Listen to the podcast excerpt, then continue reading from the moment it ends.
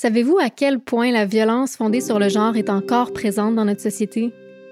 La plupart d'entre nous connaissent ou connaîtront une femme qui a été victime de violences physiques, sexuelles, émotionnelles ou psychologiques. Qu'est-ce qu'on peut faire? Quoi dire? Quoi ne pas dire?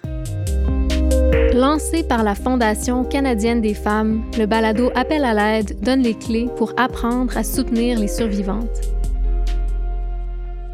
Qu'est-ce qui t'aurait fait du bien d'entendre au moment où tu étais le plus vulnérable?